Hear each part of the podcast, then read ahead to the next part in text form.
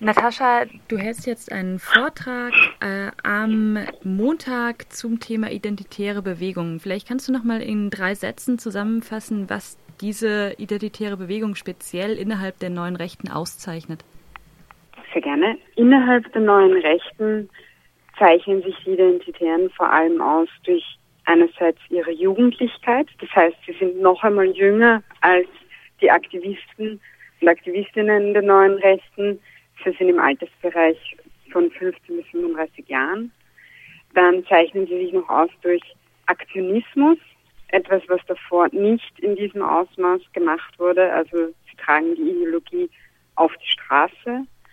Dann zeichnen sie sich noch aus durch Popkultur. Ganz selbstverständlich werden bekannte popkulturelle, popkulturelle Phänomene verwendet für die eigene Propaganda.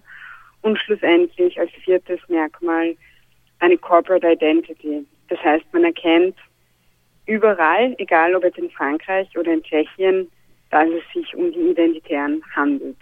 Es ist immer dieselbe Farbgebung, immer dieselbe Schrift, immer ähnliche Slogans in verschiedenen Sprachen und immer die Formel identitäre Bewegung XY diese Jugendlichkeit und diese sozusagen äh, Affinität zu, zu Popkultur, die schlägt sich, äh, zumindest wenn man das aus deutscher Perspektive betrachtet, ja auch ein bisschen in den, in den Aktionen nieder und in der Medienstrategie mhm. der identitären Bewegung. Da gibt es einerseits die Besetzung des Brandenburger Tors ähm, mit den Plakaten, was so an sehr linke, ähm, linke Muster erinnert, an linke Bildsprache auch. Mhm. Das Ganze äh, ist aber umso auffälliger, je mehr man sozusagen in die sozialen Medien schaut. Kannst du uns zur Medienstrategie der Identitären noch ein bisschen mehr erzählen? Einerseits geht es ihnen ganz stark um Aufmerksamkeit. Also das ist eigentlich ihr Geschäft, sich bekannt zu machen und Aufmerksamkeit zu erringen. Ähm, einerseits von klassischen Medien. Also wir haben es in Österreich gesehen, wo die Identitären noch ein bisschen weiter sind als in Deutschland dass sie belohnt werden für Aktionen, die sie machen, weil viele Medien nicht wissen, wie man mit ihnen umgehen soll. Das heißt, sie stürmen zum Beispiel eine Theatervorstellung und am nächsten Tag erhalten ihnen sehr renommierte Medien das Mikrofon unter die Nase und sie dürfen sich erklären. Also es findet kaum eine kritische Berichterstattung über sie statt, aber dafür dürfen sie reden. Und das ist genau das, was sie wollen, weil sie damit einen viel größeren Raum bekommen, als sie eigentlich zahlenmäßig Leute sind. Das andere ist ähm, ein Signal in die eigene Szene oder in die eigenen Szenen äh, mit solchen Aktionen und auch hier äh, sieht man, dass sie eine, eine Scharnierfunktion oft einnehmen zwischen verschiedenen rechtsextremen Medien. Das heißt, sie arbeiten nicht nur mit etablierten Medien, sondern sie sind ganz stark an der Etablierung einer Gegenöffentlichkeit beteiligt. Wenn du jetzt sagst, die etablierten Medien wissen gar nicht so richtig, wie sie mit den Identitären umgehen sollen, bieten ihnen zu viel Spielraum, ihre eigene Message da unwidersprochen unterzubringen. Äh, und gleichzeitig etablieren sie so eine Art Gegenöffentlichkeit. Was wären denn aber mögliche Strategien, sowohl von, von großen Zeitungen und TV-Sendern und Radiosendern, aber auch vielleicht von kleineren Medien, mhm. äh, sich damit produktiv und kritisch auseinanderzusetzen? Einerseits ist es immer wichtig, die Opfer zu Wort kommen zu lassen. Das heißt, wenn es eine Aktion gibt, die sich dezidiert gegen Menschen gerichtet hat, und das kommt immer wieder vor, sie machen nicht nur Medienaktionen, wo sie ein Transparent irgendwo in die Höhe halten, sondern es gibt sehr wohl viele Aktionen gegen Flüchtlinge, gegen Linke und so weiter. Hier den Opfern eine Stimme zu geben, das ist ganz wichtig und es gab auch gute Berichte, wo die Opfer zu Wort kommen durften und sich erklären konnten. Und man merkt daran erst, wie selten das eigentlich passiert, dass es schon etwas Besonderes ist.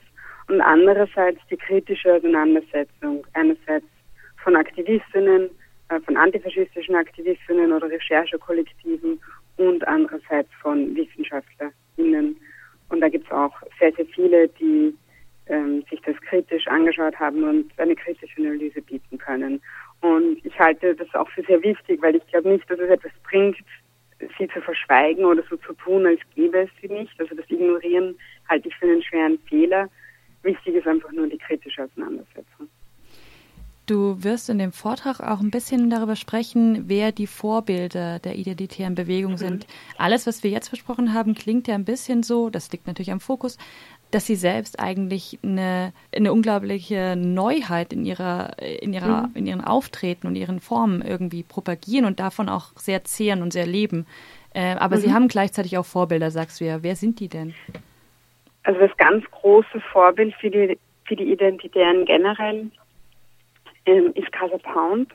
Es war halt auch direkt beeinflusst die Etablierung der Identitären, die in Frankreich begonnen haben, 2012.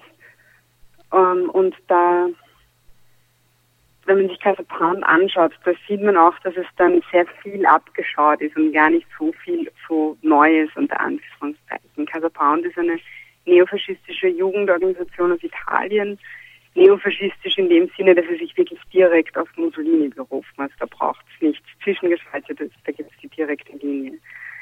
Die haben sich etabliert Anfang der 2000er durch die Besetzung äh, eines Hauses in Rom.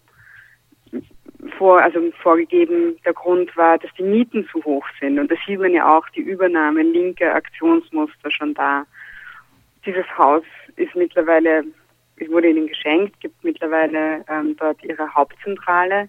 Und innerhalb der letzten 15 Jahre konnte Casa Pound wirklich eine neofaschistische Parallelwelt in Italien aufbauen. Also von Aufstehen und ähm, Klamotten anziehen, die einem Label ähm, von Casa Pound gehören, über in der Schule der Schülergruppe von Casa Pound angehören, bis am Nachmittag Sport betreiben mit einer Casa Pound Sportgruppe dann in eine Bar gehen, die Casa Pound gehört und am Abend auch noch auf ein Konzert gehen von einer Band von Casa Pound. Also es, man kann wirklich ein ganzes Leben bestreiten.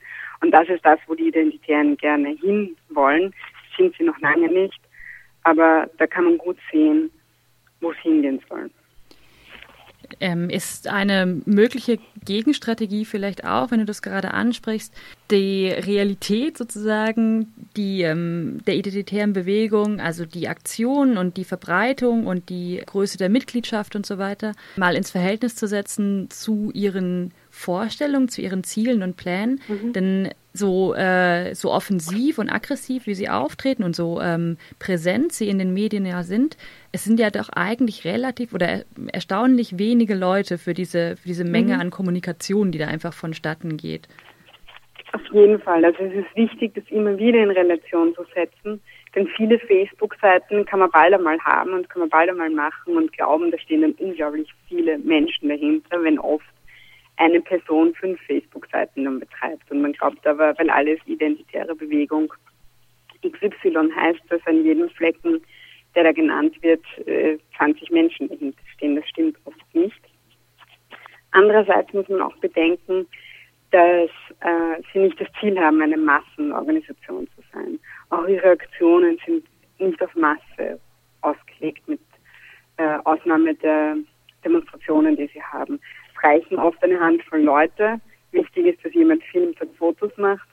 Und wenn zehn Leute etwas besetzen und das wird nachher auf Facebook gestellt und es teilen nachher tausende Leute, die nicht bei den Identitären dabei sind, dann haben sie ihr Ziel auch erreicht. Würdest du das dann so verstehen, dass es gar nicht im Sinne einer, einer Massenbewegung funktioniert, sondern im Sinne einer, verstehen die sich eher im Sinne einer Elite? Sie verstehen sich interessanterweise als beides. Also sie wollen einerseits Elite sein, das sieht man auch an einem ganz militären Habitus. Das rührt auch daher, dass viele männliche Aktivisten der Identitären aus Burschenschaften, Gildenschaften kommen, die ein sehr elitäres Selbstverständnis haben. Und sie sind die, die das Geheimwissen haben. Sie sind die, die die Denker der konservativen Revolution gelesen haben, etwas, was dem Mainstream verborgen ist. Also diesen Gestus haben sie auf jeden Fall.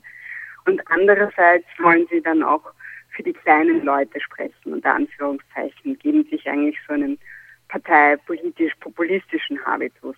Und das passt eigentlich nicht zusammen, aber je nach Situation bedienen sie das eine oder das andere. Also auch da vielleicht ein äh, Anknüpfungspunkt für eine kritische Auseinandersetzung.